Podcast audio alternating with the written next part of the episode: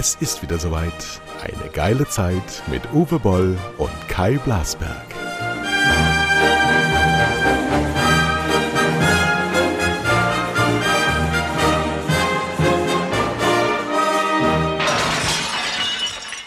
We meet again somewhere how, somewhere when, and we meet again. Ähm, meine lieben Freunde, das war das äh, Abschiedslied von der Queen. Der Uwe Boll ähm, kommt erst heute Nachmittag äh, nach Hause nach Mainz, weil er kommt aus London aus der Bestattungsschlange. ja, äh, du hast jetzt, hast jetzt 36 Stunden in der Schlange gestanden, hast weder Wasser noch Brot zu dir genommen. Es hat geregnet in Strömen, nur an dem Platz, wo du standst. Und ähm, hast dir eine Grippe geholt, musst jetzt Grippostat nehmen. Und hast die Queen nicht gesehen? Scheiße da. Das hast die Queen nicht gesehen? Hast du ja. denn, hast du denn Westminster Castle überhaupt gesehen oder, oder hast du nur äh, das London Eye? Du hast es nur bis zum London Eye geschafft. Nein, ich habe mich mit äh, Beckham zusammen zwölf Stunden angestellt. Ja. Der hat ja zwölf Stunden angestanden. Ja. Das heißt, er hat nicht seine VIP äh, Concierge-Nummer angerufen oder was, dann wäre er natürlich schneller dran gewesen. Aber äh, er wollte, glaube ich, mal in der Masse untertauchen. Mhm. Es war sehr bewegend, vor allen Dingen Häuptlingen zuzugucken, die ihren Federschmuck heben, mhm. Leute, die auf das Grab zu rennen, um es zu schänden, Leute, die in mhm. Ohnmacht fallen, weil sie die Wachterei nicht mehr aushalten. Und du warst ja damals am 6. Januar auch bei dem Sturm auf das Kapitol dabei. Was war jetzt bewegender? Diese Snake, diese, diese Schlange, in der man stand, um sich gegenseitig weinend in die Arme zu fallen, wegen des Todes der 96-jährigen äh, Kolonialismus-Raperin oder eben äh, den Sturm von Trump angefacht, dem, dem brachialen Staatsverbrechen am 6. Januar vorletzten Jahres. Was war für dich bewegender als gewaltverherrlichender Regisseur? Da war eine sehr gute Atmosphäre vom Kapitol. Es war quasi eine Feierlaune, die dann auch übergeschwappt ist bis in die Plenarsäle herein. Und als dann allerdings geschossen wurde, habe ich mir gedacht, ich gehe lieber doch wieder zu McDonalds und habe mich zurückgezogen. Und dann, also dann aber, dann bist du mit Beckham äh, zur Eröffnung des Oktoberfestes nach München geflogen und warst gestern einer der ersten, der diese ähm, Schranken überwunden hat und dann im, im, im, im, im Schweinsgalopp auf äh, das Hacker-Pschor-Zelt losgerannt bist, damit die erste Maß für 14,50 Euro deine Kehlen herabrinnt. Genau, und wie immer waren das Maß nur 0,85. Ja. Was, was, wirst du, was wirst du glauben, wie viele Menschen werden nach dem Oktoberfest an einer Covid-Erkrankung sterben? Also ich hundertprozentig. Weil Ach, du wirst sterben. Okay, ich, ich bin ja krank. Wer weiß, was ich jetzt schon habe. Ja, äh, äh, vielleicht habe ich ja auch schon wieder Covid zum hundertsten Mal, keine Ahnung. Äh, aber gut, das ist ja so, erkältet ist erkältet und Schwächephase ist Schwächephase.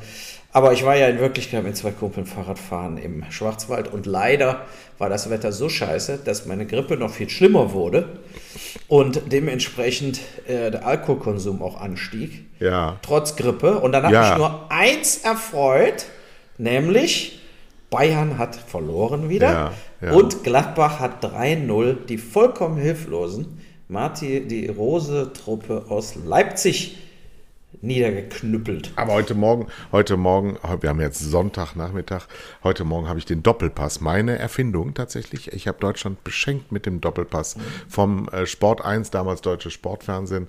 Und ähm, es war wieder sehr interessant zu, zu gucken, äh, wie, wie doof, wie, wie doof Olaf Thon ist.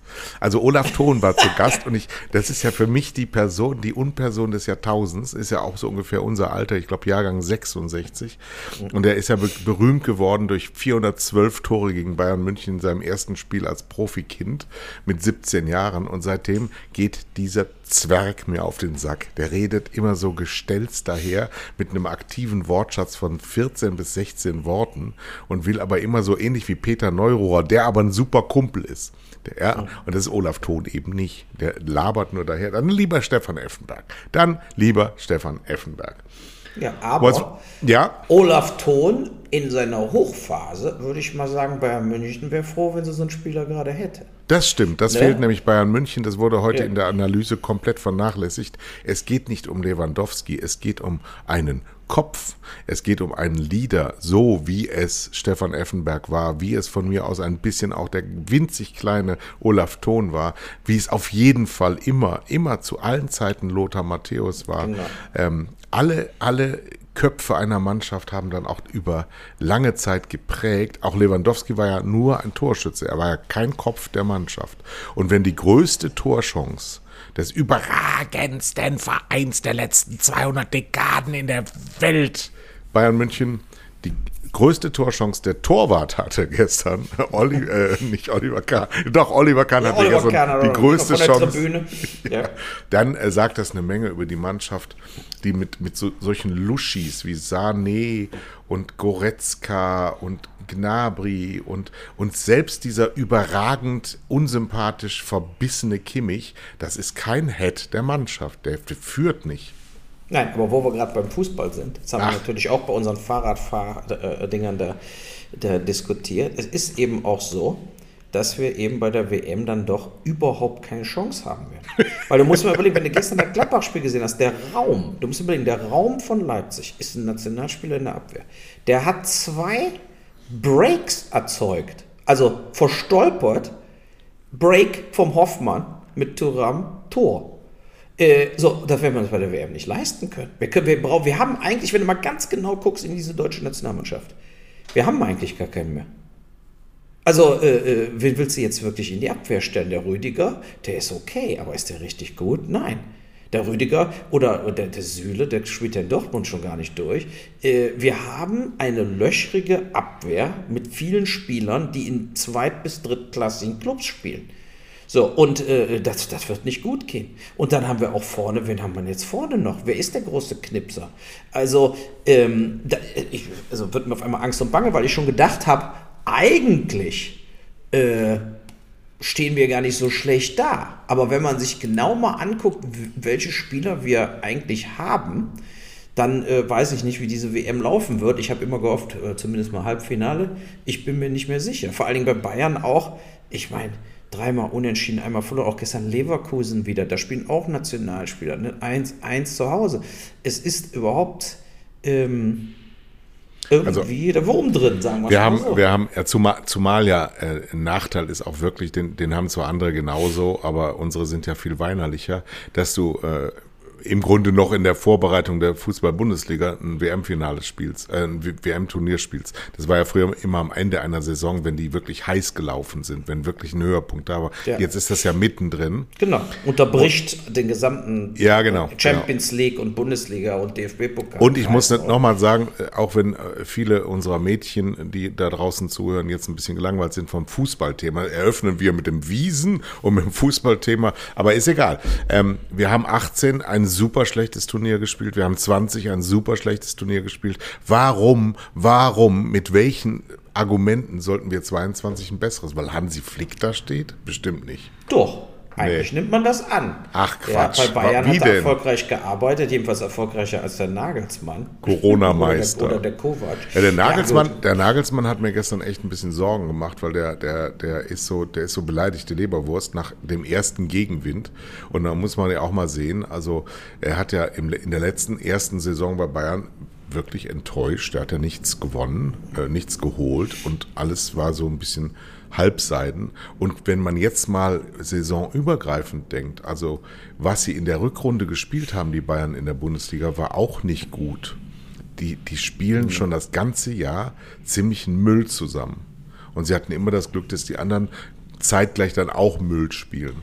Aber wenn die jetzt nicht mal mehr in Deutschland Nummer eins sind, ja. weil sie eben doch nicht gut reüssiert haben, weil eben doch nur gesagt wurde, ah super, ihr habt mit Thomas Müller verlängert und mit Manuel Neuer verlängert und nur mit so, mit so ja, Leuten, sagen wir mal, die zumindest mal sehr gegenwärtig sind, ja, um nicht zu sagen Vergangenheit. Und ansonsten haben sie halt Manet, der ja nur alleine auch nichts reißen kann und irgendwie ja, so ein, so ein von hinten kommen Stürmer, früher eine klassische neuneinhalb, ähm, du weißt es nicht so richtig, wo da jetzt die, die Plausibilitäten liegen können. Und ansonsten, also Hansi Flick reichte mir schon auch bei Bayern München nicht. Das war alles. Ähm, Ja, ja, viel, viel Glück des Tüchtigen. Er hat die Leute laufen lassen, aber ich sehe da keine überzeugende äh, Führungsstruktur. Ja, also was meinst du? Tuchel kommt und sie schmeißen Nein, raus? was hat denn Tuchel mit Bayern München zu tun? Das weiß ich doch nicht. Ich meine, der Mutter einzige Teresa- Spitzentrainer, der im Moment available ist, sozusagen. Ja, aber der, der kannst du passt doch, der passt doch nicht zu diesem Verein.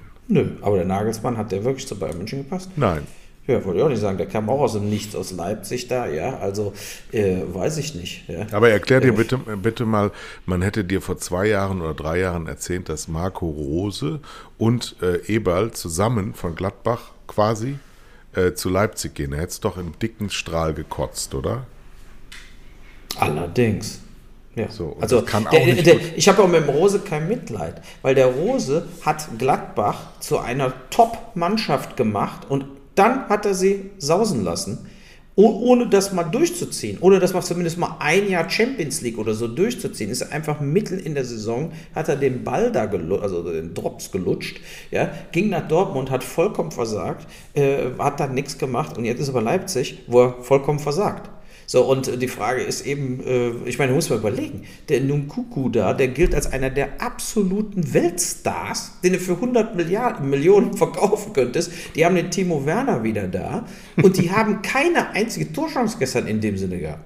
Also, also die haben ja das Spiel nicht versucht zu drehen oder so, das wäre ja eher 4 oder 5-0 ausgegangen. Der Hoffmann stand ja noch zweimal frei vor der Kiste. So, und da fragt man sich schon, ähm, die, die Konstanz ist nicht da.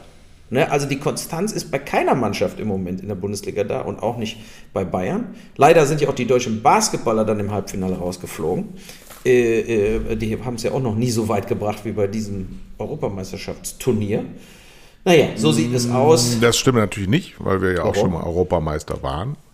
Echt, wann denn? Damals im Nowitzki oder was? Hm, Schremp, Schremp-Zeit. Mit Schremp.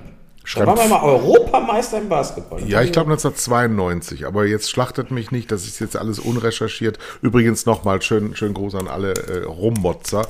Das hier ist mein Podcast, ja. Ich sage hier, was ich will. Und wenn es der größte Müll ist, aber Wenn's da, doch gar nicht stimmt, ne? für, für, den größten, für den größten Müll haben wir Uwe Boll. ja, Wikipedia. so 1992 äh, Europameister im Basketball mit Detlef Schrempf. Boah, das ist jetzt echt Weitere verwegen. 37 Zeilen Anzeigen. Jetzt gehen wir sie alle durch. Und du kannst so, da sagen- haben wir Deutschland 1993 tatsächlich. 93. 93 war es. Ja. Und dann So. endlos Spanien und Jugoslawien. Gehst du jetzt bitte auf die Knie? Nee, ich Ja, sagst gar- du- sagst du, ich bewundere dich, lieber Kai, Ich finde ich gut, dass du recht gehabt hast. Ja. Guck mal hier, aber zwischen 1951 und 1971 war außer der UdSSR nur einmal Ungarn. Sonst war immer die UdSSR äh, Europameister. War und auch die dreimal. Jugoslawien und dann wieder dreimal UdSSR bis 1985. Und dann kamen erst dann 100 Mal die Jugoslawen auch. Noch einmal Russland, ein paar Mal Spanien.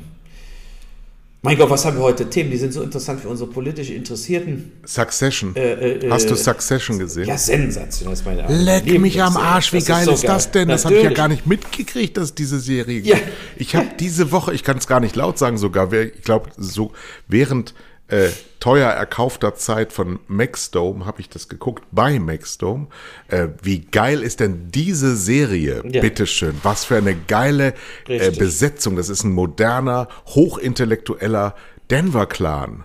Das ist Genau, super. die in der Medienindustrie, die eigentlich ein bisschen an Rupert Murdoch ja angelehnt. Bisschen, ne? bisschen. Und die Skandale. Äh, aber natürlich, jede Rolle ist super besetzt. Ja. Also du hast da diese, diese, diese Vollidioten, dieser eine Neffe, der so immer so ganz harmlos tut, aber Ja, so ein, ein Karriereschleimscheißer ist. Ja? Dann der Ehemann von der Tochter von ihm, Ja, der, ja, der ja, die, ja. die, die, äh, äh, die Entertainment Parks quasi managt und dann eigentlich auch aufsteigen will. Und natürlich die beiden Söhne. Ne? Der eine, der ist Bruder von Macaulay Culkin. Ne? Äh, äh, der immer nur Party eigentlich machen will, aber dann eben auch die Treppe hochfällt. Und der eine, sein Ältester, der eigentlich alles erben soll, aber der dem, natürlich. dem der Vater nichts zutraut. Genau, und der ihn dann hinterher vollkommen. Diese, äh, macht. nicht, nicht, nicht, nicht, nicht, nicht, Na gut, ich sage es nicht. Ja. Aber eine geniale Serie, eine meiner Lieblingsserien. Bin froh, dass die haben die Emmys gewonnen dieses Jahr. Ja, Ganz genau. groß und auch letztes Jahr schon richtig abgesahnt.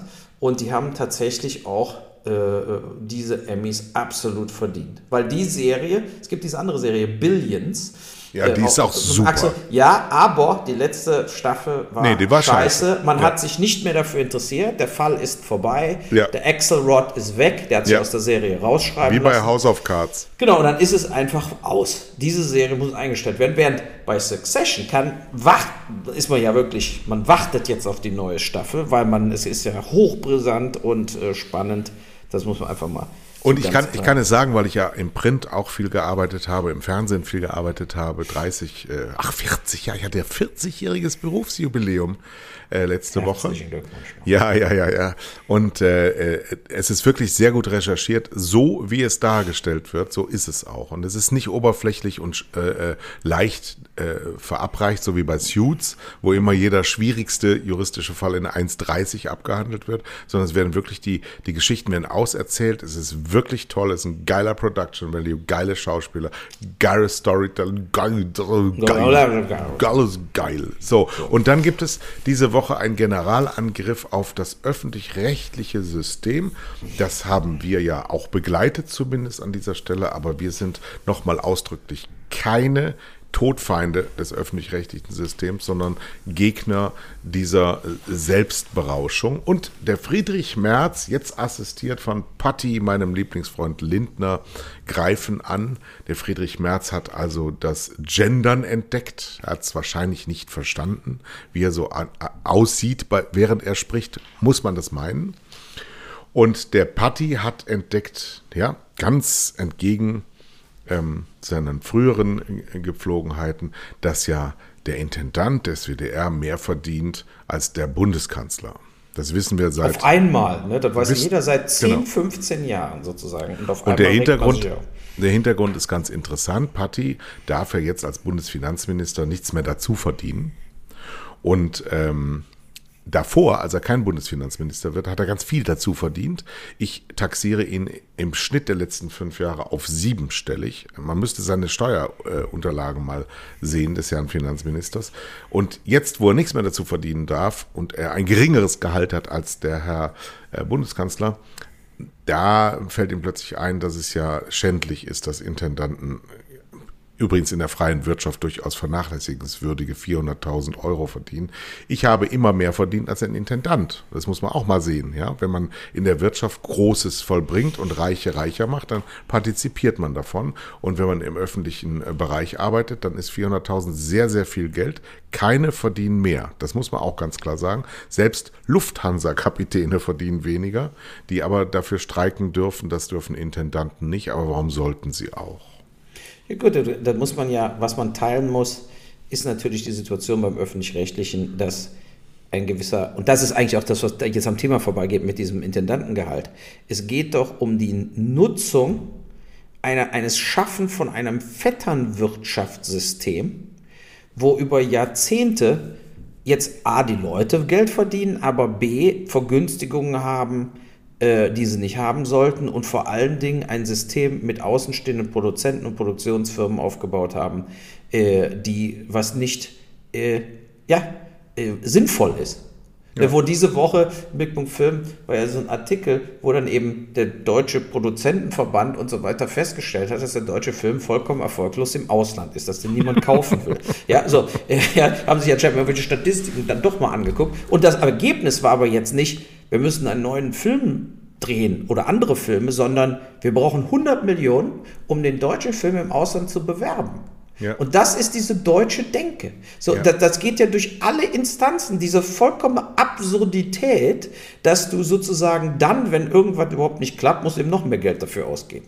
So, ja, und äh, so nach dem Motto, wir geben dir 10 Millionen, wenn du uns für eine Million diesen Film abkaufst. So, und äh, die, diese, dieser Schwachsinn, ähm, zieht sich ja durch die öffentlich-rechtlichen Sender. Du glaubst, es liegt an den Filmen, an den Inhalten der Filme. Natürlich, das sind die, die Inhalte sind zu harmlos, die sind nicht radikal genug. Die ganze Fernseh, du musst ja nur, wie du sagst, wir haben Soko, Brandenburg, wie auch immer, du musst ja nur diese Serien angucken und dann guckst du dir Succession an oder du guckst dir Ursack an und so weiter. Das ist, das ist eigentlich auf Amateurlevel, was hier abläuft.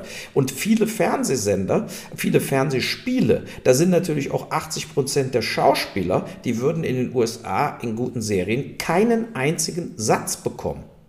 Also die Schauspieler sind wirklich auf einem Niveau, was, was äh, glasklar äh, auch unter weit unter Frankreich, weit unter England natürlich. Die Engländer haben ja überhaupt eigentlich die besten Schauspieler, die dann auch weltweit Karriere machen. So, und da haben wir ein ganz großes Problem. Und ich glaube, das, das liegt aber, das glaube ich, das liegt tatsächlich in Amerika und England liegt es an dem Ausbildungssystem überhaupt. Die lernen ähm, im weitesten Sinne Entertainer zu werden von von sich aus. Das, das siehst ja. du ja gerade bei der neuen ähm, ähm, äh, Ministerpräsidentin in England, die Frau Truss äh, die, würdest du sagen, also die Truss, die ähm, wird heftigst kritisiert für ihre, für ihre ähm, stupide Auftrittsmodalität, äh, die also kaum, kaum ein äh, begrenzt oder einen sehr begrenzten Sprachschatz hat, sehr äh, einfache Sätze von sich gibt, keine Star-Mentalität äh, und Qualitäten hat, so wie Boris Johnson ja unzweifelt hat, er und das ist aber grundsätzlich in Amerika oder in den anglikanischen äh, Ländern wird das gefördert. Du sollst Ausstrahlung haben, du sollst Charisma haben, du sollst beredt sein, alert äh, äh oder alert, wie man in, äh, auf Deutsch sagt. Also du sollst was erzeugen beim Gegenüber und das lernen die schon in der Schule, wenn nicht sogar im Kindergarten. Und bei uns ist das verpönt. Weil ja, ich galt genau. ja, galt ja die ersten 30 Jahre meines Berufslebens auch als äh, Täuscher und Tarner und äh, als, als Harlekin, ja, bis sie dann irgendwann mal gemerkt haben, der meint das ja ernst und der ist ja wirklich gut. Und Mo, ähm, jetzt, ja, jetzt, jetzt, wo es zu spät ist, da merken sie plötzlich, der fehlt überall.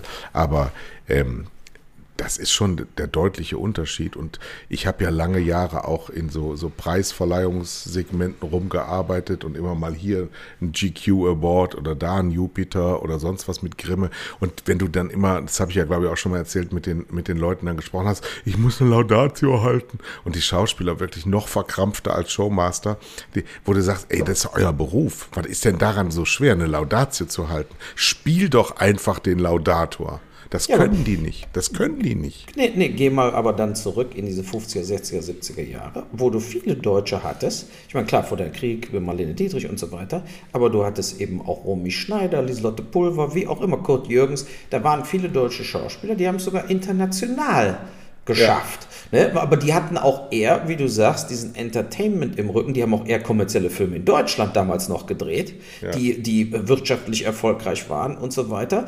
Und das ist dann irgendwann eingestellt worden. Und jetzt hast du in Deutschland hast du im Prinzip drei Genres, die es noch gibt. Das eine ist dieser typische Fernsehfilm, wie ich eben schon gesagt habe, meistens bedeutungslos, harmlos nie wirklich gewalttätig, nie wirklich Genre, nie wirklich so mal richtig edgy, dass es um alles geht. So, das ist zu harmlos, das verkauft sich nicht. Dann hast du die deutschen Komödien, sehr erfolgreich oft Fuck you Goethe, wie auch immer, aber die verkaufen sich natürlich auch nicht ins Ausland, weil der Humor spezifisch ist und sich nicht translaten lässt und so umbesetzen lässt. Und die sind dann eben auch im Ausland meistens vollkommen erfolglos, aber da, die spielen dann wirklich Geld in Deutschland ein.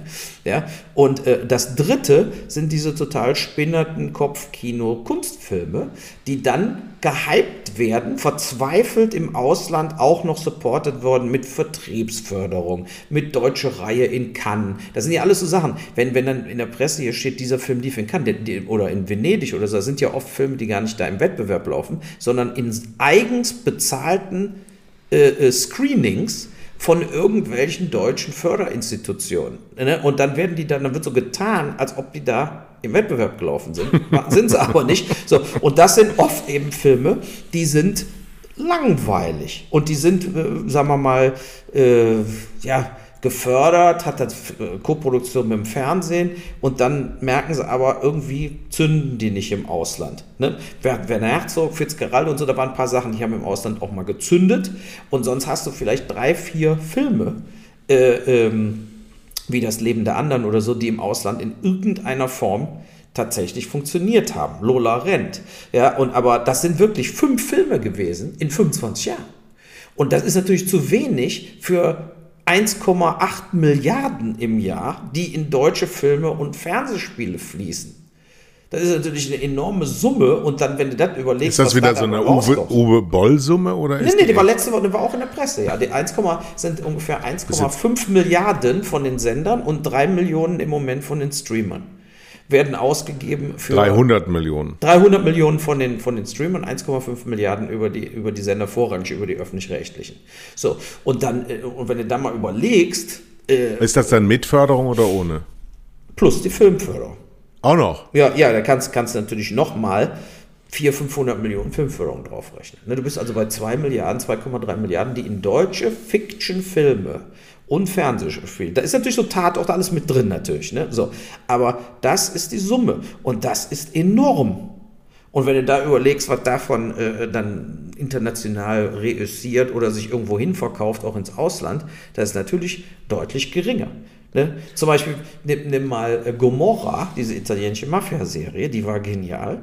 Und die, die lief bei HBO in den USA. Die lief überall, auf der ganzen Welt, obwohl in Italienisch war. Na, mein, meine, Kritik, meine Kritik am öffentlich-rechtlichen System ist, dass sie viel zu viel vom selben herstellen. Dass also diese, diese unglaubliche Pipeline-Verstopfung, jetzt nehmen wir nur mal unser kleines, winziges Beispiel Podcast, ja. Ähm, wir stehen in einem Wettbewerb mit mit unglaublich wirtschaftlich potenten Großkonzernen, was die Zeitungsverlage angeht, also Zeit mit ihrer ganzen Podcast-Range und FAZ und genau. Spiegel. ARD, ja, ZDF. aber, ja, Moment, aber ARD und ZDF sind ja keine Wirtschaftsunternehmen und die nehmen jede verfuckte Radiosendung, die in ihren Sendern laufen, als wäre Podcast dasselbe wie eine Radiosendung, was es ja definitiv nicht ist, und spielen die einfach auch in diese äh, Pipelines rein. Wenn mhm. du Sender wie äh, Fernsehsender wie ZDF Neo oder One nimmst, das sind privatrechtlich geführte Unternehmen. Das sind reine Wiederholungschannels, die brauchst du für gar nichts. Ja, die, die haben eine, eine unglaubliche Massendistribution vom Immergleichen. Wenn du die öffentlich-rechtlichen dritten Programme siehst, da laufen hunderte von Tatorts in der Woche. Ja, da, da siehst du überhaupt nichts anderes als Wiederholungsware. Und am Nachmittag ähm, so Regionalcafés, da sitzen dann immer Moderatoren und, und reden über, über Zuckerbäckerei im Erfurter Land.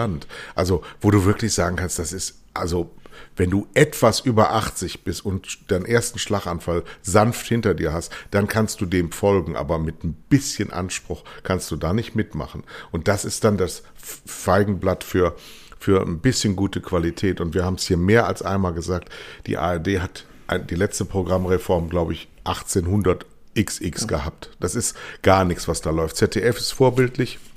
Und das muss man deutlich reduzieren, deutlich auf Linie bringen im Sinne von Programmqualität und nicht Verwaltungsskandale rauf und runter. Diese ganzen, diese ganzen Verwaltungsräte und was es da alles an Hunderten von Positionen, die alle aus dem Speckgürtel des öffentlich-rechtlichen Lebens kommen das sind alles irgendwelche Zweckverbände ja. und katholischen Landfrauen, die leben sowieso alle nur vom Staat und die tun nichts dafür, dass die Programmqualität besser ist. Und dagegen, das sollte man sachlich vorbringen und nicht so schwachsinnig wie der Herr Merz die, die, diese Woche so angreifbar dümmlich, dass dann eben genau das Ding bedient wird, dass die sagen, die Kritik ist scheiße, also brauchen wir sie nicht kritisieren, sondern man muss denen wehtun, man muss inhaltlich darüber diskutieren, man muss Programmexperten und Programmführungsexperten und Medienexperten in die Sendungen einladen, die es gar nicht gibt. Ja. Nee, aber, aber du musst, genau, man muss von diesen Landfrauen, Gewerkschafts- und Kirchenvertretern, diese ganzen Rundfunkgeräte, muss ersatzlos gestrichen werden, weil die Brauchst sowieso nichts machen, die sitzen da nur nicken. So, aber der zweite Punkt ist, zum Beispiel im ZDF bin ich anderer Meinung wie du, als Beispiel mal, ich gebe ja äh, reicher Projekte ein und gucke, was, was rauskommt. So, bei der DGTO, zum Beispiel der ARD, kriegst du wenigstens Absagen, begründete Absagen, ZDF kriegst du gar nichts. Die antworten noch nicht mal, dass sie das gekriegt haben. So, also totale Arroganz äh, äh an allen Städten da, äh, angefangen mit dem Herrn Himmler. So, und äh, also das ist der Intendant und nicht der Heinrich Himmler. So, und äh, diese, diese Sache muss auch mal gesagt werden. Und der, der andere Punkt, den du am Anfang gesagt hast, und weißt du, warum die das alles so machen? Warum es diese ganzen Sender und Radiosender und dritte Sender gibt? Guck mal, Hessischer Rundfunk, fünf Radiosender, äh, SWR, fünf Radiosender, WDR, sechs Radiosender. Das ist einfach nur, weil die den anderen Market Share wegnehmen wollen. Das ist nichts anderes ja, ja, als staatlich finanziertes Zerstören vom Privatrundfunk. Ja, absolut. Ne? Absichtlich, wenn sie 2% mit dem SWR noch kriegen, ein drittes Programm und 2% mit dem SWR, WDR, dann denken sie sich, dann kriegt RTL und Sat1 und Pro7 und Tele5 weniger. Und das wollen wir. Wir wollen, dass die Streamer weniger kriegen. So, aber das, warum wird das von uns subventioniert? Genau. Ne? Die, be, be, die verhandeln, die verhalten sich wie totale Privatsender und das ist totaler Scheißdreck und das, das muss, das muss sich brutalst ändern. Ne, es müssen Rundfunkprogramme, dritte Programme, Intendanzen abgeschafft werden und eine komplette Reformation, sozusagen äh, Reformierung von diesen öffentlich-rechtlichen Sendungen muss gemacht, äh, Sendern muss gemacht werden. Es wird aber nicht. Wir sehen ja jetzt, die Kritik ist groß, über diese Skandale wird ein bisschen berichtet, äh, aber weder, was weiß ich, die Bild, noch die FAZ, noch sonst irgendeiner fordert das, was wir jetzt gerade gesagt haben. Und das, das ist das Einzige, was was verändern würde. Da müssen Köpfe rollen, Abteilungen aufgelöst werden, da muss tatsächlich was passieren. Ne? Und da würden nämlich auch die Kosten, äh, sagen wir mal, zumindest mal um 30, 40 Prozent äh, inklusive der Rundfunkgebühren sinken können. Aber das große, große Aber, das über allem steht, es gibt keine Kontrollfunktionen, die das herbeiführen können die gibt es de jure und de facto nicht. Das heißt, sie müssten von selber drauf kommen, das sein zu lassen, was sie tun. Und das kannst du einem System, das aus sich selber heraus lebt, nicht abverlangen. Nee. Das wird es niemals leisten. Nein, so. du müsstest quasi Feinde, also jetzt sind wir mal uns beide, im Prinzip eher so Feinde diese, dieses Systems. Ich bin Freund. In, aus, nee, gut, nee, nee, aber, nee, nee, aber in, in, Charge. Also man muss, also ich bin kein Freund von irgendwelchen Redakteuren oder äh, äh, Intendanten beim öffentlich-rechtlichen Rundfunk. Ich bin ein Freund von verschiedenen Sendungen, die die machen. Ich bin Freund der Idee. News, genau, News und so weiter. Ich will neutral informiert werden. Ich finde es gut, dass Korrespondenten über die ganze Welt verteilt sind und so weiter. Vollkommen klar. Aber ich bin äh, ein Gegner von den meisten Leuten, die da arbeiten, weil ich die für korrupt halte weil die ihren Freunden Aufträge geben und sich die Taschen gegenseitig voll machen mit freien Reisen, freien Essen, Bestechung etc. Ich glaube, dass das hundertprozentig so ist. Also ich meine, ich weiß es, aber äh, ich weiß natürlich nicht auf 100% dieser Leute. Und es gibt auch sicherlich Redakteure, die nur inhaltlich vorgehen, die sich nicht bestechen lassen, hundertprozentig. Aber das System hat sich so eingeschmörgelt, dass es die eine Hand wäscht die andere, läuft pausenlos und das ist nicht okay, weil sie nicht privat sind. Wenn ein Fernsehsender sich voll, vollkommen korrumpiert und sie geben nur ihren Buddies, äh, den Produzenten sämtliche Aufträge, da kannst du nichts gegen sagen. Da kannst du nur sagen, was seid ihr denn für Idioten? Aber wenn sie es machen, machen sie es. Aber im Öffentlich-Rechtlichen halte ich das für Straftatsbestände sind. Des, genau, und deshalb müsste da extern reingehauen werden. Ja klar, aber wenn du mich mal sozusagen an Front eines forensischen Auditor-Teams stellen würdest, wüsste ich genau, wonach ich in den Belegen und klar. den Abrechnungen suchen würde, weil, klar. und das kann ein Buchhalter nicht, das weiß ich aber, ich, weil ich genau weiß, wie sich Leute gegenseitig unterstützen, bestechen etc. So, und das ist, ist der entscheidende Punkt. Ne, also wo, wo, wo dann eben so, solche Dinge da laufen. Aber ich will mal zum nächsten Thema kommen. Der indische Präsident bei Putin sagt ihm ins Gesicht, es ist, there is no time for war, es ist vollkommener Blödsinn, was du machst. das fand ja. ich so geil, dass der das jetzt nicht unter vier Augen sagt und dann so harmlos in der Pressekonferenz irgendein Zeug daher labert. Äh, wie der chinesische Präsident, der ist ja auch gegen den Krieg, aber der, der redet dann in chinesischen, was weiß ich, Psalmen und keiner weiß richtig, was will er denn jetzt? Ist er dafür, ist er dagegen, unterstützt er Putin oder nicht? Aber der Inder, der hat es ja mal ganz brutal auf den Punkt gebracht. Der hat dem Putin gesagt, hör mit der Scheiße auf. Ja. Ich fand das geil. Und äh, da kommt dann die nächste Frage ja auf. Wobei der äh, Inder, der Inder, das muss man auch dazu sagen, er liefert im Gegensatz zum Chinesen, der Psalme vorliest, ähm, liefert der Inder Waffen an Putin, die Chinesen nicht. Nee, aber äh, die, die, Inder können sich nichts leisten. Die müssten machen, was sie machen können. Aber da kommt jetzt wirklich die Frage. Also das ist, für mich ist das eine interessante Situation in diesem Krieg, was, was jetzt hier passiert. Ähm, also, ich habe ja immer auch glasklar gesagt, der Putin kann sich nicht erlauben, diesen Krieg zu verlieren. Und Biden hat ja gestern gesagt, äh, bitte, bitte schmeiß keine Atombombe. Also der hat, der hat wirklich gesagt zum Putin, das wäre ein riesiger Fehler, schmeiß keine Atombombe. Es wird quasi gesagt, der Biden, die USA, hat Angst, dass der Putin irgendwann eine Atombombe schmeißt. So, ähm, die meisten Leute hier haben diese Angst nicht. Die glauben, der Putin wird es nicht machen, weil er dann sämtliche Unterstützung auch in Russland verlieren würde. So, und jetzt sind wir wieder genau bei dieser Situation. Wenn jetzt die ukrainische Armee, und so sieht es ja im Moment aus, mindestens ebenbürtig ist. Also das heißt, Territorien zurückgewinnen. So, wenn wir jetzt sich mal eine Sekunde in den Putin reinversetzen, so, was hat der jetzt für Möglichkeiten? Also wenn du jetzt Putin wärst, wie würdest du versuchen, aus der Nummer jetzt wieder rauszukommen? Äh, ich glaube nicht, dass der aus der Nummer raus will. Nee, aber ja gut, hm. aber wenn er, wenn er sagt ja selber auch, die Militäroperation, die kommt, also die geht weiter und ich habe Zeit. So, hat er aber nicht. Ich glaube, der hat, ich glaube, die russische Armee, die Bodentruppen haben tatsächlich ich meine, Strafgefangene aus dem Gefängnis zu lassen und die kämpfen zu lassen, obwohl du ja auf dem Papier noch 250.000 nicht genutzte Berufssoldaten hast, da stimmt doch was nicht. Der also hat, da stimmt äh, doch was nicht. Was, was da, also vielleicht hat er hat gar keine Soldaten. Vielleicht hat er tatsächlich, vielleicht ist die ganze russische Armee so korrupt, dass diese ganzen Waffen und High-End und diese ganzen Leute gar nicht existieren. Also es ist ja auf eine, auf eine besondere Art und Weise überraschend, was da alles nicht gelingt, dem Russen. Genau. Was, was man dem Russen alles unterstellt hat, was er wohl gut können müsste, aber nicht abruft. Und ähm, ständig wird dem jetzt seit sieben Monaten dauerversagenden Armeeführer äh, Wladimir Putin die nächste Tollheit äh, äh, zugetraut. Also die Frage, die Frage in der Kommunikation ist ja immer die Motivation. Was, was schreit eigentlich da im Hintergrund? Ja, das ist mein Sohn. Ja, Walti, aber, mach, ja, mach die Tür hier zu. das ist wieder, liebe Zuhörer, das ist wieder ein typischer Uwe Boll. Er hat einen Podcast und macht nicht mal seine fucking Tür zu. Da ist er ja wieder. Ähm, ich wollte nur sagen, der, der, der äh, Biden hat ja eine Motivation, warum er gewisse Fragen stellt oder in den Raum stellt. Und wenn er jetzt damit kommt, dann tut er das nicht aus Angst vor der Atombombe, sondern er will einen kommunikativen Effekt erzielen.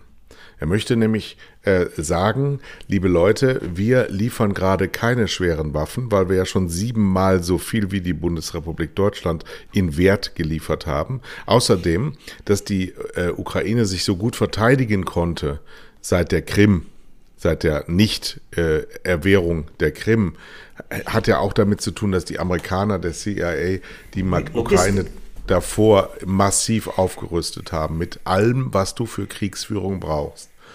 Dass das jetzt äh, nicht weiter eskalieren soll in äh, Panzern, hat im Wesentlichen damit zu tun, dass jetzt eine Wahl bevorsteht und da der amerikanische Präsident nicht als Kriegspartei auftreten will und kann. Zweitens, er ist zutiefst der Überzeugung, dass die deutschen Fucker endlich mal aus der Ecke kommen sollen und mal ihre Fuck-Panzer dahin liefern sollen. Das meint nämlich Amerika. Das hat die Botschafterin auch zweimal jetzt gesagt. Es gibt diese Verpflichtung innerhalb der NATO keine schweren Waffen zu liefern, nicht. Und der NATO-Generalsekretär hat auch gesagt, das ist so nicht richtig, Herr Scholz. Du kannst Führung übernehmen. Die Frau äh, Verteidigungsministerin ähm, Christiane, Christine, wie heißt die? Weiß ich nicht. Hat, ähm, ist auch ein Witz, dass ich nicht weiß, wie die heißt, Leipold. Ja. Ist egal. Ja. Äh, die hat ges gesagt, wir brauchen äh, unbedingt die deutsche Leadership in Europa. Aber der Herr Scholz hat gesagt, wir liefern das nach wie vor nicht, nachdem Polen NATO zugelassene T-72-Bomber in hundertfacher Anzahl geliefert haben. Ähm, also direkte. Lambrecht heißt die. Lambrecht. Ja. Ähm, direkte ähm, Nachbarn und NATO-Mitgliedstaaten haben schwere Panzer, Kriegswaffen äh, geliefert. Nur wir, wir können keine Marder liefern, wir können keine Leo 1, Leo 2 liefern, weil das ja alles so lange dauert in der Ausbildung. Wenn sie das jetzt mal getan hätten, würde das nicht mehr so lange dauern. Wenn sie es aber nicht tun, dauert es immer lange. Das stimmt, ist ganz richtig. Also es, es hat sich diese Woche mir die Frage gestellt, ähm, wir haben ja unsere Gasspeicher überraschenderweise voll bekommen und wir haben ja offensichtlich die Energiekrise so weit im Griff, dass selbst der vorsichtige Herr Scholz jetzt aus der Ecke kommt und sagt, wir werden den Winter gut überleben. Wenn der Herr Scholz mit seiner Mentalität der Herr Habeck gewesen wäre, würden wir wahrscheinlich frieren. Hm. Ich, hm. mit dem Gas sehe ich wieder anders. Ich glaube, wir kommen in die totale Rezession, Inflation ja, und katastrophale ja Wintersituation. Aber da können wir dann drüber reden, wenn es dann tatsächlich passiert ist. Ne? Also, genau, diese Panikmache sollte mal unter Strafe gestellt werden. Richtig, aber siehst du in Südafrika gerade zum Beispiel, ne, einen Blackout nach dem anderen.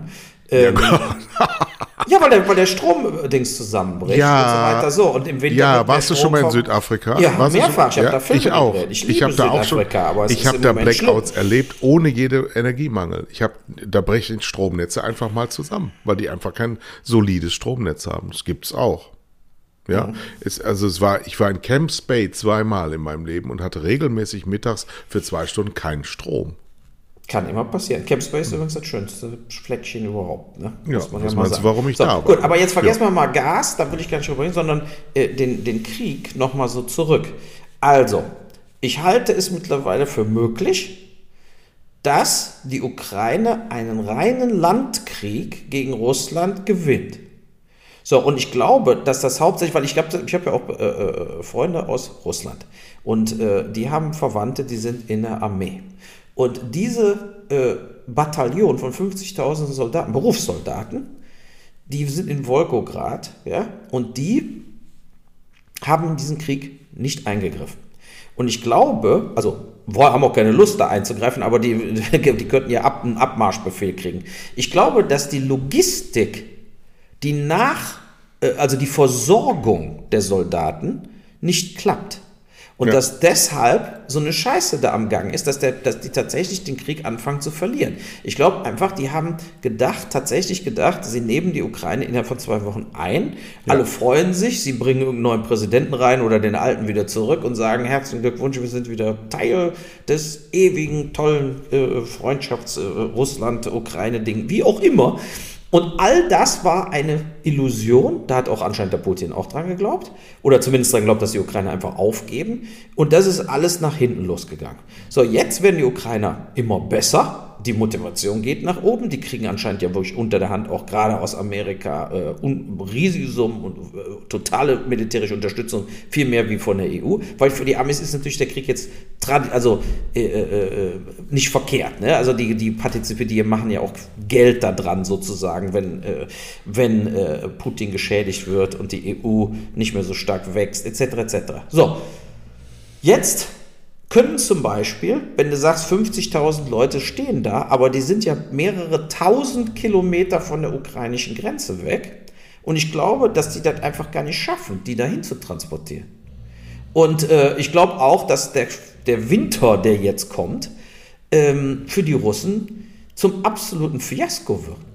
Weil die haben die falschen, äh, ähnlich wie die deutschen Truppen in Stalingrad damals, sie hatten, die haben gar keine richtige Winteruniform, die Ausrüstung ist scheiße, die Essensverpflegung ist scheiße. Diese Idee, ihr verpflegt euch mit Zeug, was ihr plündert und kauft, also da äh, äh, vor Ort dann plündert, das klappt ja alles nicht. Das ist ja alles totaler Hi- hirnrissig. Davon kannst du keine 100.000 Soldaten füttern, wenn du sagst, jetzt fahr, geh mal da zum Bauernhof und hol dir die Hühner. So, aber, aber so ungefähr auf dem Level läuft das ja im Moment. Und deshalb äh, halte ich es für möglich, dass auf dem Landweg mit normalen, konventionellen, hier Panzer, bisschen Artillerie, paar Raketen hin und her, die Russen diesen Krieg nicht gewinnen werden, sondern anfangen, den Krieg wirklich zu verlieren. Also das heißt, peu à peu über den Winter äh, Territorien verlieren werden. So, und da kommt dann eben genau wieder der Satz von beiden rein. Oder auf gut Deutsch. Wie können wir als Westen helfen, dass die Situation nicht vollkommen eskaliert? Ich meine, am besten wäre es natürlich, der Putin wird abgesägt. Ne? Das ist klar. Aber was ist, Ende wenn nicht? November habe ich vorher gesagt. Ja, ne? aber was ist aber, wenn nicht? Was ist, wenn der Putin einfach da bleibt und die gehorchen trotzdem noch auf seine Befehle? Er wird nicht intern abgesägt und er sagt sich jetzt, bevor ich mein Gesicht komplett verliere, schmeiße ich eben so ein paar Bomben. Ja, aber das ist doch alles, das ist wieder Panikmache. Also Uwe Ja, Panik, macht nur noch ja, nee, Panik. Pan- nee, nee, ich diskutiere hier die Macht es ist er nicht. Es ist ein reiner, also, der, also du glaubst, dass der Putin am Schluss sagt, na gut, scheiße, äh, Nein, Rückzug, der wird nicht gefragt. Rückzug nicht gefragt. und die, die Truppen retten. Nee, also sagen wir mal, es wird gar keiner gefragt. Sondern der Putin sitzt da, macht morgens das Fernsehen an und sieht, seine Truppen sind einfach am, am Abhauen, komplett. Äh, räumen alle Territorien. Nur die Krim bleibt noch einigermaßen unter Kontrolle. Äh, In welchem Fernsehsender soll er das denn sehen? in jedem scheiß Fernsehsender, der hat hundertprozentig satelliten Fernsehen, was nicht zensiert ist. Der guckt auch CNN jeden Tag. Also der selber wird Vergiss doch es, sehen. tut er nicht. Tut er doch, nicht. der wird Nein. das sehen. Nein, nein. Nein, hat, tut er nicht. Also tut du er glaubst, nicht. absichtlich äh, bleibt der auf einem dummen Niveau und weiß gar nicht, was vor Ich glaube, der kriegt doch Berichte, was passiert an der Front, was passiert hier eigentlich? Niemand, niemand ist im russischen Staatensystem, in diesem Zarensystem, in der Lage, ihm die Wahrheit zu sagen, weil er dann tot ist. Und deswegen funktioniert das nicht. Die Vorstellung, dass wir es da mit einem modernen, abgefuckten Mafiapaten zu tun haben, die ist absurd. Das ist ein ältlicher, eingeschworener, sonst wird er diese riesigen Fehler ja nicht alle machen. Das sind ja ein Fehler nach dem anderen. Katastrophaler Natur. Der Mann ist so tot, wie noch nie jemand tot war, der gelebt hat. Selbst in all deinen Filmen. Ja, aber du bist, immer schon, bei der, du bist immer schon bei diesem Punkt, dass der Putin schon weg vom Fenster ist. Ich aber darf er, Angela ist Merkel noch nicht weg vom Fenster. Ich zitiere Angela Merkel, man muss die Dinge vom Ende her sehen. Und ich, ich sehe, sehe immer nur Plausibilitäten. Potentaten sind immer gestorben, wie sie äh, gelebt haben. Und er wird entweder vom Militär abgeführt, das werden wir nicht sehen in Live-Bildern, mhm. aber er wird in, in, in Cash genommen hops genommen oder er wird selber an äh, eines seiner vielen ausprobierten Gifte sterben. Ähm, er wird auf jeden Fall nicht in einem demokratischen Akt abgewählt und wird ein Oppositionsführer in der Duma. Das wird so nicht kommen, sondern der wird ein, ein äh, tragischen Untergangsende äh, entgegensehen, entweder in Den Haag wie Milosevic und Karadzic oder wirklich tatsächlich als Leichnam aus dem Kreml. So, und bis dahin, und das tut einem Herzensleid, werden viele, viele, viele unschuldige Menschen ihr Leben verlieren. Aber das ist nur Schuld von Wladimir Putin und seiner Verbrecherbande und niemandes sonst. So, nee, viele, nee, viele, viele andere Kriege. Viele andere Kriege haben die Amerikaner zu verantworten, haben wir auch zu verantworten durch Untätigkeit. Aber jetzt sind wir an einem Punkt, wo wir, und das wird auch so kommen, nur eben viel zu spät, ähm, wo wir der Ukraine helfen werden, mit finalisierenden Waffen, sagen wir es mal so, mit einer Übermacht herzustellen, mit viel mehr Soldaten, viel mehr Artillerie, viel mehr Bodentruppen. Und sie werden, ähm, du also ich habe jetzt wirklich keine Ahnung von Kriegsführung, aber du kannst nicht ähm, einen Bodenkrieg gewinnen, wenn du die Luftwaffe einsetzt. Das geht nicht.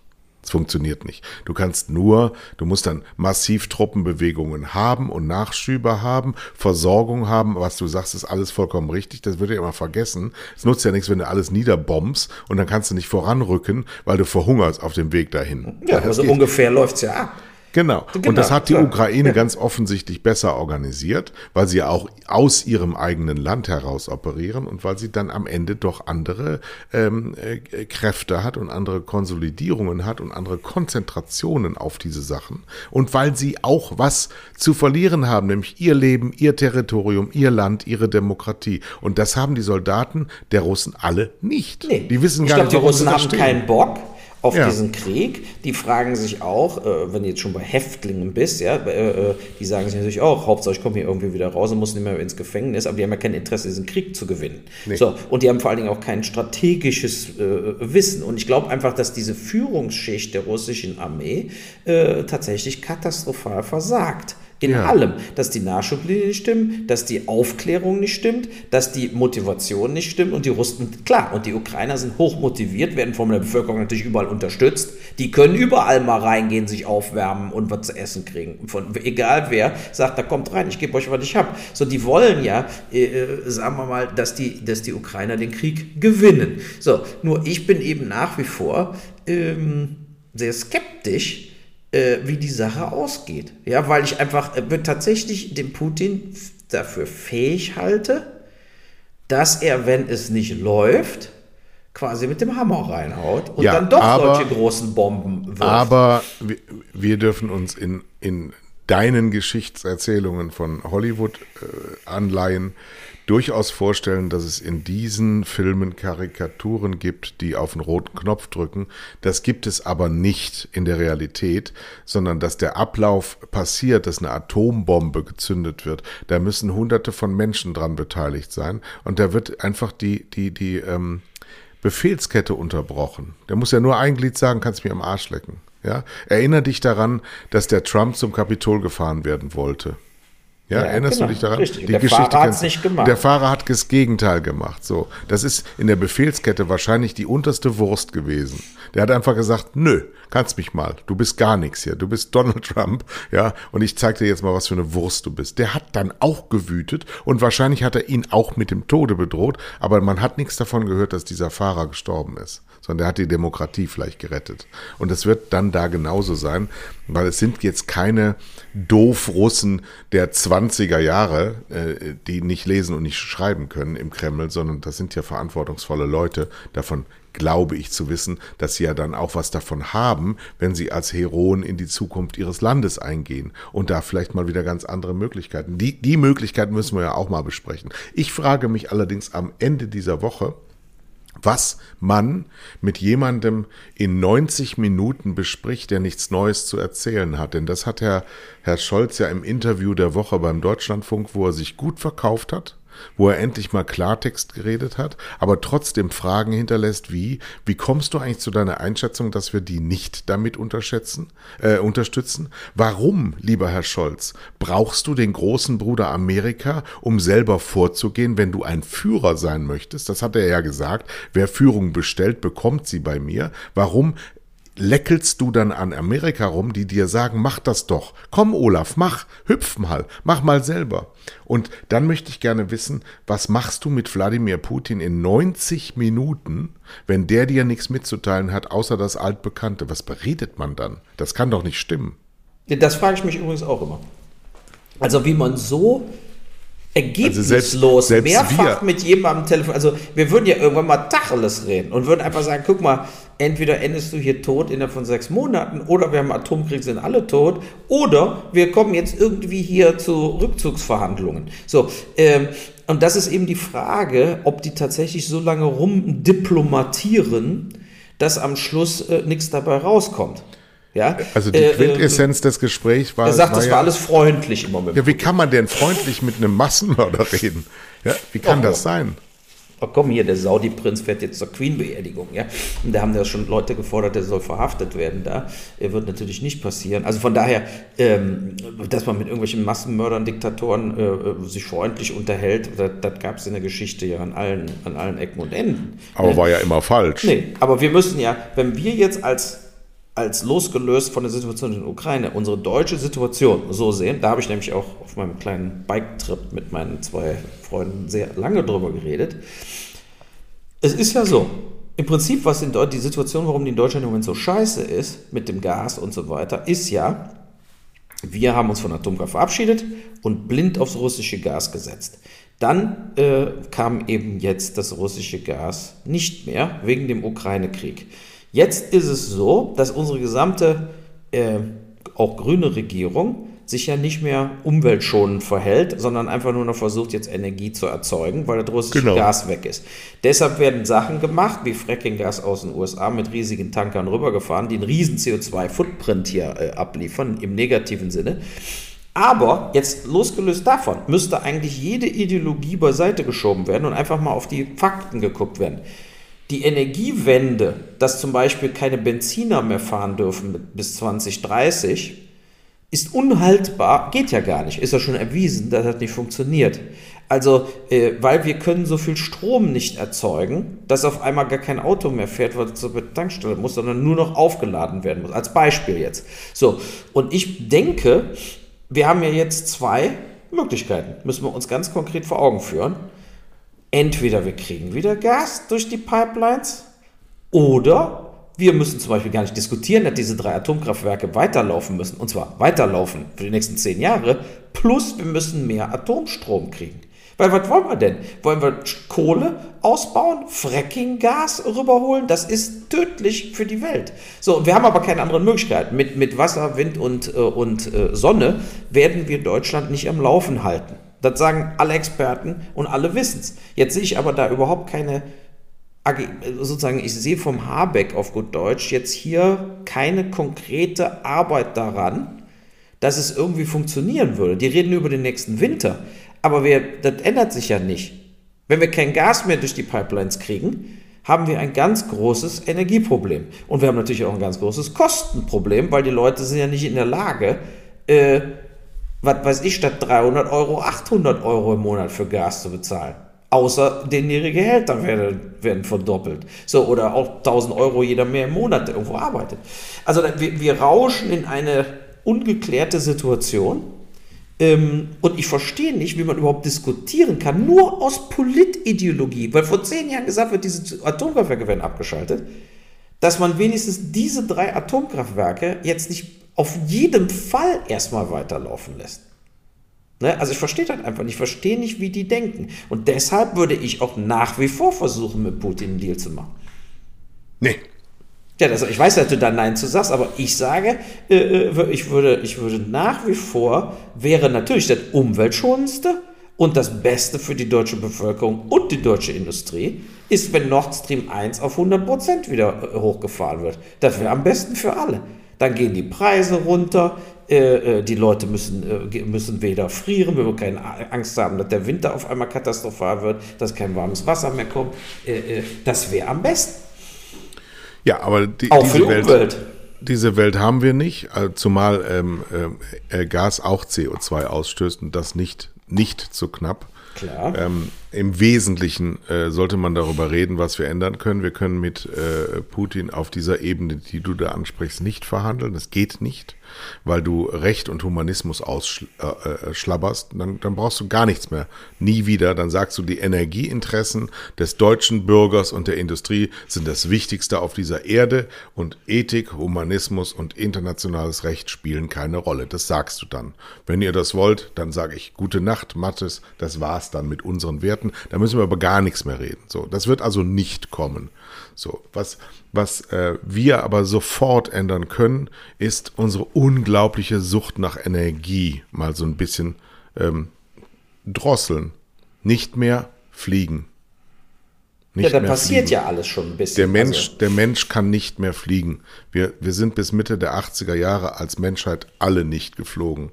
Und die Vorteile und die Nachteile gegeneinander zu wiegen, würde ich sagen, das kriegen wir hin, nicht mehr zu fliegen dann äh, nicht mehr so viel Auto fahren und Individualverkehr weitestgehend beschränken und viel mehr in äh, Massenverkehr, in ähm, auch weniger Mobilität, persönliche, jede einzelne Fahrt hinterfragen, muss das wirklich sein. Dann gibt es die Möglichkeit, weil das Elektroauto ist tot. Das ist in den letzten Wochen beerdigt worden. Ja, niemand kauft sich, im, im niemand Moment. kauft sich Elektroautos.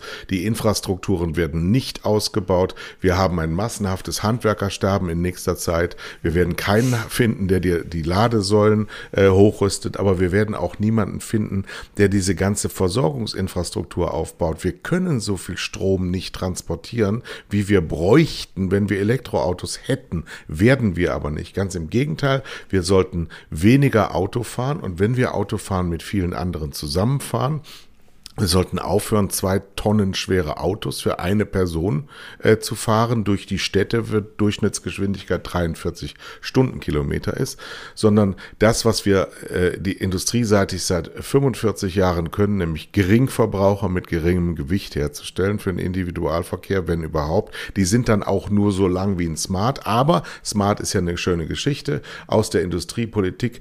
Ähm, wenn du was verhindern willst, dann gib es einem Konzern, der kriegt das schon klein. Ich bin jetzt gerade bei Maxstorm, ich weiß, wovon ich rede. Was die nicht haben wollen, das nehmen die selber in die Hand und zermürben es. Bis einer kommt, der sagt, ich lebe nur von Geringverbrauchern und Kleinwägen und die werden das dann auch können. Aber das wird wahrscheinlich dann in Indien, China und Bangladesch der Fall sein und nicht mehr in der Bundesrepublik Deutschland, in der am Ende dieses Jahrzehnts weder Elektroautos noch irgendwelche Autos, die in Deutschland gebaut wurden, äh, neuerer Baujahr ähm, hergestellt werden. Das ist der Niedergang des Industriestandortes, äh, weil wir uns nichts Neues einfallen lassen, als nur genau dasselbe zu machen mit etwas anderen Energieversorgungsleitungen. Wichtig ist nur für die Konzerne der EBIT. Ja, der aber du musst ja überlegen. Nur meine, der muss stimmen. Ja, aber geh jetzt mal den Schritt zurück. Das war alles, was du sagst, ist, ist nicht verkehrt. Das ist das, aber im Moment ist der Status quo, dass alle Autohersteller weil ab 2030 keine Benziner mehr fahren dürfen quasi, jetzt anfangen, die Produktion peu à peu umzustellen und ganz sicher sein, dass ab ungefähr ab 2027 wirst du keine Benziner mehr kaufen können.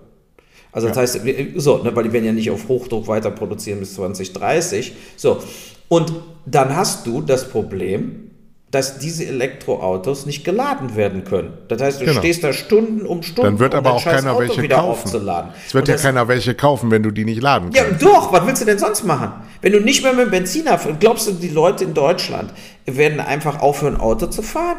Das passiert doch nicht. Sondern die werden natürlich sagen, nee, dann, ich mein, dann mache ich mir zu Hause so eine Ladestation und so weiter. Und wir wissen jetzt schon, dass unser Stromnetz dann das komplett zusammenbrechen wird. Das geht nicht. Wieso? Das geht. Du hattest doch letztens vom Blackout gesprochen. Ja, da kommt den, der Blackout. Den kannst dran. du garantieren, wenn, wenn jeder, der heute einen Benziner hat, dann ein Elektroauto hat. Das geht nicht. Nein, und aber, weil, weil das nicht geht, wird das nicht kommen. Aber darauf will ich doch hinaus. Ich will darauf hinaus, dass die Politik uns alleine lässt, und nicht sich an neue Situationen gewöhnt und darauf reagiert. Natürlich wissen wir, Wasserstoff ist die bessere Lösung als Elektroauto, langfristig gesehen. So, das weißt du jetzt schon, aber warum wird es jetzt nicht schon beschlossen? Damit dann nee, parallel zum Elektroauto Wasserstoffproduktion und Wasserstoffautos aufgebaut werden, die dann tatsächlich auch fahren könnten 2030. Weil wenn du damit jetzt nicht anfängst, äh, gibt es 2030 gar kein Wasserstoffauto. So, und äh, nur Testwagen. Und das meinte ich doch. Es ist, das Problem ist, dass unsere Politik auf neue Fakten viel zu langsam reagiert. Und so ist es ja auch, hat man, glaube ich, letzte Woche schon geredet, mit den Bäckereien, die jetzt riesige Rechnungen kriegen und so weiter. Die werden, wir werden jetzt in Deutschland in eine enormste wirtschaftliche äh, äh Situation rauschen mit diesem Winter tonnenweise Insolvenzen wo Sachen zugemacht werden, wo es sich nicht mehr lohnt, weil dann die Kosten viel zu hoch geworden sind. So, oder du gibst die Kosten alle an die Bevölkerung weiter, da hast du eine Inflation dann auf 20 Prozent und eine unglaubliche Geldvernichtung von allen Ersparnissen. Das ist doch das Problem. Das, das ist, wir haben hier eine Lose-Lose-Situation, die eben äh, normalerweise hast du eine Rezession, ist nicht unbedingt verbunden mit einer hohen Inflation, mit einer Geldentwertung. Wir haben jetzt beides. Und jetzt haben wir durch die Energiekrise eben auch, du musst ja überlegen, wer zahlt denn, nehmen wir mal an, du bist jetzt eine normale Mittelschichtsfamilie. Dann ist deine Inflation ja nicht 8%, weil im Inflationspaket sind ja viele Sachen, die betreffen dich überhaupt nicht, ja, sondern dann ist deine Inflation im Moment 15, 16%, weil die Lebensmittel so teurer wurden und deine Gasrechnung so hoch steigt. Und da im Moment sehe ich nicht, wo das aufgefangen wird. Wer fängt das auf? Es ist nicht geplant im Moment in irgendeiner Art und Weise, den Deutschen die Gasrechnung zu bezahlen. Ja, und allein schon deswegen wird es keine Elektroautos geben, weil einfach gar keiner die bezahlen kann. Ja, aber da musst, du, doch, da musst du das Gesetz auch wieder ändern. Da musst du sagen, 2030, ja. das, da musst du quasi sagen, Benziner können weiterfahren bis zum Nimmerleinstag. Das wird ja auch so, so geschehen, genauso wie dieser Elster-Prozess, dass ich jetzt meine Grundsteuer selber erheben muss, obwohl der Staat es eigentlich alles längst hat. Äh, das wird ja auch nicht am 31.10. von mir beantwortet. Die werden einfach gar nichts kriegen von mir. Ja, nee, funktioniert ja auch nicht, die Scheiße, habe ich auch schon nee, Sollen die Strafbefehle mir schicken, dann, dann werde ich schon. Nee, ähm, der Staat muss insgesamt äh, darüber nachdenken, ob er näher bei den Bürgern oder näher bei der Industrie ist. Äh, diese Abwägung muss er treffen und wir werden alle ganz erheblich von unserem Wohlstand verlieren. Und das trifft die, die fast keinen haben, äh, natürlich härter, weil sie komplett abgeben müssen. Und die, die immer noch so denken, sie machen so weiter wie gestern diese Wiesenbesucher, die da reingerannt sind, ähm, die müssen halt empfindlich getroffen werden an der Stelle, nämlich dass zum Beispiel, nehmen wir doch mal Steuer auf Kerosin. Ja, wissen wir ja, wird seit Franz Josef Strauß nicht erhoben, weil er selber Privatflieger war. Wenn wir das jetzt mal täten, dann würden wir zwar der Lufthansa Schaden antun, weil nämlich ein Ticket, egal wohin, 500 Euro kosten würde. Dann würden diese ganzen Ballermänner, die würden nicht mehr fliegen, die würden dann nur noch saufen auf dem Oktoberfest, das wäre dann von mir aus zwölf Wochen lang, und dann würden die langsam alle an Leberzirrhose sterben. So, aber ja, das ist auch Selektion nennt man das. Also, wir wir haben eine Industriegesellschaft seit etwa 100 Jahren. Mhm, genau. Vielleicht ein bisschen länger. Und diese Industriegesellschaft wird seit Anfang der 70er Jahre konfrontiert mit den Grenzen des Wachstums. So hieß die Schrift damals, die rausgekommen ist vor 50 Jahren, die vorhergesagt hat, so wie wir jetzt leben, 1972, Club of Rome, ähm, werden wir nicht weiterleben können. Denn ansonsten, auch diese Hochrechnungen gibt es von äh, Delegationsmitgliedern dieses Club of Romes, wird etwa um 2030 diese Welt erheblichst verringert werden, was den Menschenanzahl ähm, äh, angeht, weil einfach all das, was wir jetzt gerade erleben, kommen wird. Hungersnöte, genau. mhm. Epidemien, Pandemien, Floten. Versorgungsnotwenden, Bürgerkriege durch äh, Mangelverwaltung, um Wasser, um Rohstoffe. All das, all das, was wir überall wieder erleben, wird kommen. Und deswegen, wenn wir noch weiter über zwei Tonnen schwere Elektroautos sprechen, dann haben wir den Knall nicht gehört. Und das ist, das ist jetzt keine Dystopie von Kai Blasberg, sondern nur eine plausible Realitätsbetrachtung. Das geht nicht. Wir müssen zurückstecken und die Party ist vorbei. Hier mehrfach so wörtlich schon gefallen. Deswegen heißt es nicht, nicht, nicht, dass wir alle total unglücklich sein müssen. Das heißt es nicht. Aber wenn unser Inneres davon abhängt, Materie zu besitzen, dann werden wir unglücklich. Ja, aber gut, das, geht jetzt nicht um irgendwelche psychologischen Effekte, sondern versetz dich mal, und das bin ich ja sozusagen, alles, was du sagst, 100% richtig, sage ich auch immer, Global Warming wird uns alle kaputt machen und wir müssen weltweit eine Bevölkerungs- und eine Wirtschaftsschrumpfung hinbekommen, die sozusagen weniger Ressourcen verbrennt, äh, Carbon Footprint muss sinken, die Leute müssen begrenzt werden, autofreie Sonntage, wie auch immer. Aber ich plädiere dafür, dass man es nicht in einem totalen Horror-Schock-Szenario macht, wo man die ganze Zeit rumlügt, bis alles komplett zusammenbricht sondern ich bin dafür, dass man der Realität ins Auge sieht und genauso wie du sagst, dass man jetzt zum Beispiel sieht, das Elektroauto 2030 als alleine ist auf der Straße wird nicht funktionieren, deshalb lassen wir das jetzt schon mal wieder weg, ja, weil es ja zum Beispiel auch erwiesen ist, dass es umweltfreundlicher ist, wegen der Batterieproduktion, zum Beispiel sein Auto einfach 10, 15 Jahre lang zu fahren und keine ja. neuen Autos alle zwei Jahre zu kaufen. Ja. So, und das ist vernünftiger. So, ich meine, die Politik muss da handeln. Jetzt haben wir so eine Situation, dass man eben Pläne macht, Genau wie du sagst, eine Entschleunigung des Lebens, eine mehr, mehr lokale äh, Leben, nicht so viel reisen, lokale Sachen essen, die hier regional angebaut werden, Transportwege verringern und so weiter und so fort. Äh, äh Fleischproduktion verringern insgesamt. So. Aber mit, im Moment sehe ich uns einfach nutzen. zu schnell ins totale Nirvana laufen. Weil wenn du zum Beispiel all die Sachen, die du gesagt hast, wenn die jetzt komplett alle schnell umgesetzt werden würden, also nach dem Motto, keiner reist mehr, keiner fährt mehr Auto und so, dann wisst ihr ja klar, was das bedeutet. Bedeutet, wir haben 10, 15 Millionen Arbeitslose mehr. Der Sozialstaat bricht zusammen. Mir ist ja klar, wenn keiner mehr in Urlaub fährt, können alle Hotels zu machen, die Restaurants, wenn keiner mehr essen geht, weil sie kein Geld mehr haben und so weiter und so fort. Da werden kurzfristig, und ich sage jetzt mal die nächsten zwölf Monate, würden zig Millionen Leute keine Arbeit mehr haben, wenn der Konsum insgesamt von der Bevölkerung komplett auf quasi 20 Prozent runtergefahren wird. So, man kann sagen, langfristig will man solche Ziele ja eigentlich erreichen, aber kurzfristig führt das natürlich, genau wie du dann auch gesagt hast, zum Bürgerkrieg.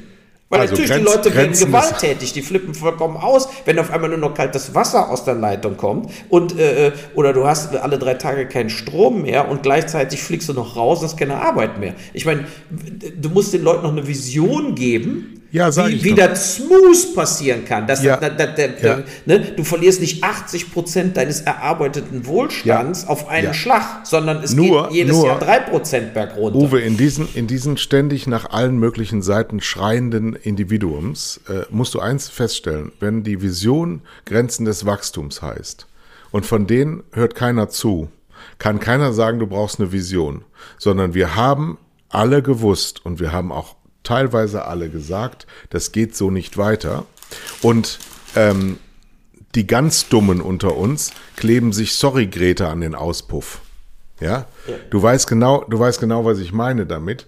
Also diese Erkenntnisverweigerer, diese Visionsverweigerer, diese, dieses, diese Breite von äh, Philipp, nee, nicht Philipp, wie heißt der, der Fipsi, der Lindner, der Patrick Lindner, mein Lieblingslindner, ähm, äh, der, der den Menschen das Gefühl gibt, es geht immer alles so weiter, ihr könnt konsumieren, wie ihr nur wollt, je unglücklicher eure Seelen, desto besser für die deutsche Industrie denen muss man halt sagen, Leute, es ist jetzt vorbei und ihr müsst da auch mitmachen.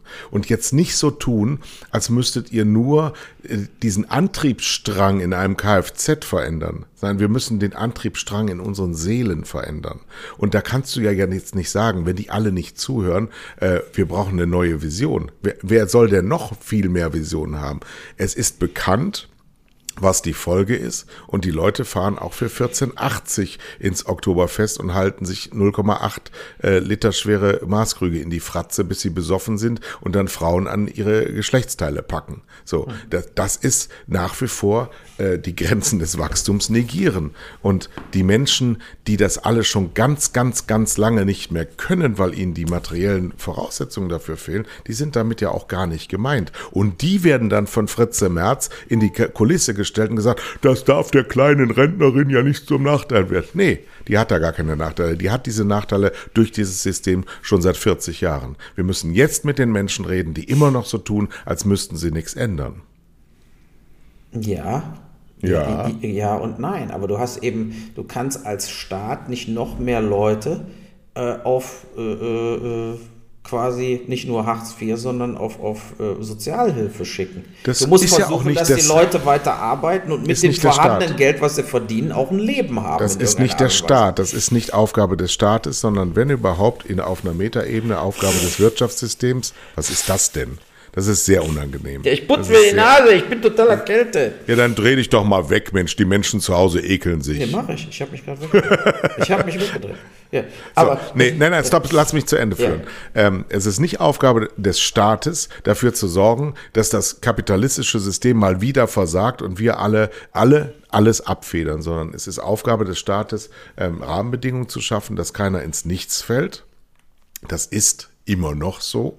Das kann sich auch ändern, aber ich glaube nicht, dass sich das ändern wird. Aber äh, wir sollten jetzt alle mal ein bisschen mehr zur Kasse bitten und das müssen wir dann eben auch mal tun. Da müssen wir über eine Bürgerversicherung sprechen. Da müssen wir eben darüber sprechen, nicht, dass es sich nicht mehr lohnt zu arbeiten, wenn Hartz-IV-Sätze erhöht werden, sondern darüber zu sprechen, dass der Abstand des Gehaltes zum Hartz-IV-Satz so gering ist. Das liegt an den deutschen Arbeitgebern. Das liegt nicht an den deutschen Arbeitnehmern, aber die könnten sich gewerkschaftlich mal wieder organisieren und die Gewerkschaften könnten mal wieder dafür Sorge tragen, dass sie sich auch um die kümmern, die nicht gewerkschaftlich organisiert sind. So dieses Ganze, was es ja alles gab in diesem Land, das können wir mal wieder beleben und dann sind wir schon einen Schritt weiter.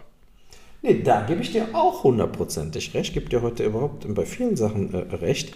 Äh, trotzdem wissen wir auch, dass bestimmte Sachen nicht freiwillig passieren. Da sind wir wieder beim guten alten Piketty und der Besteuerung der Reichen.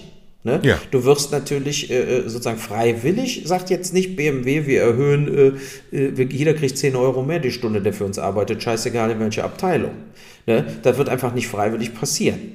Und äh, äh, das ist eben der Punkt, wo sich auch eben genau, wie du sagst, Gewerkschaften, die Leute selber und so weiter einschalten müssen. Weil im Moment haben wir ja eine Situation, dass immer mehr Leute, die arbeiten, sagen, ja, dann gehe ich gar nicht mehr arbeiten, dann zahle ich gar keine äh, äh, äh, Rechnung mehr.